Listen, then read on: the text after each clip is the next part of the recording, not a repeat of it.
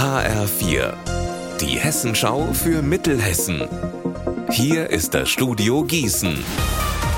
Ich bin Anne-Kathrin Hochstrat. Hallo. Seit jetzt schon 19 Tagen in Folge streiken die nichtärztlichen Beschäftigten am Uniklinikum Gießen-Marburg für bessere Arbeitsbedingungen.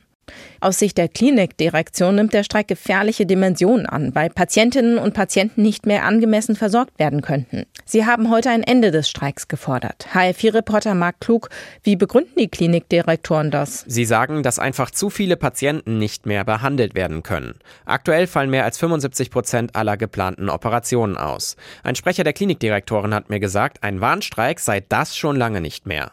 Der Streik soll daher ausgesetzt werden. Wenn das nicht möglich sei, dann soll wenigstens eine Regelung getroffen werden, dass mindestens die Hälfte der Operationen stattfinden kann. Die Tarifverhandlungen gehen heute weiter. Die nichtärztlichen Mitarbeiter wollen bessere Arbeitsbedingungen erreichen. Also dass zum Beispiel eine Pflegekraft weniger Patienten auf einmal versorgen muss als bisher. Und was sagt die Gewerkschaft Verdi dazu? Dass die Kritik am Kern des Problems vorbeigeht. Ein Sprecher von Verdi hat mir gesagt, der Streik helfe, die Forderungen der Beschäftigten zu untermauern. Und diese zielen eben genau darauf ab, dass die Versorgung der Patienten verbessert werde. Schon vor dem Streik seien am UKGM einige Stationen zum Teil geschlossen worden. Auch Betten seien leer geblieben, weil zu wenig Personal vorhanden sei. Das soll sich mit dem angestrebten Tarifschutzvertrag bessern. Die Verhandlungen seien weit vorangeschritten. Verdi ist daher zuversichtlich, dass es bald zu einer Einigung kommt. Sie sehen nichts, dribbeln mit dem Fußball aber geschickt und schießen Traumtore. Morgen startet für die blinden Fußballer der Sportfreunde Blau-Gelb Blister Marburg die neue Bundesliga-Saison. Details von Tobias Weiler-Mattes. Um 9 Uhr geht's los gegen den FC Schalke 04.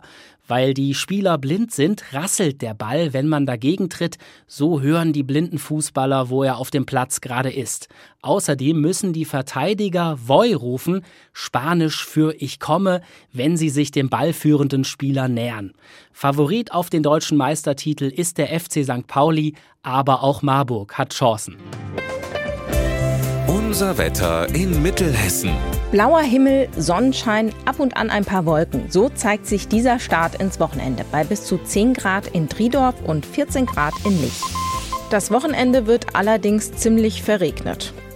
Ihr Wetter und alles, was bei Ihnen passiert, zuverlässig in der Hessenschau für Ihre Region und auf hessenschau.de.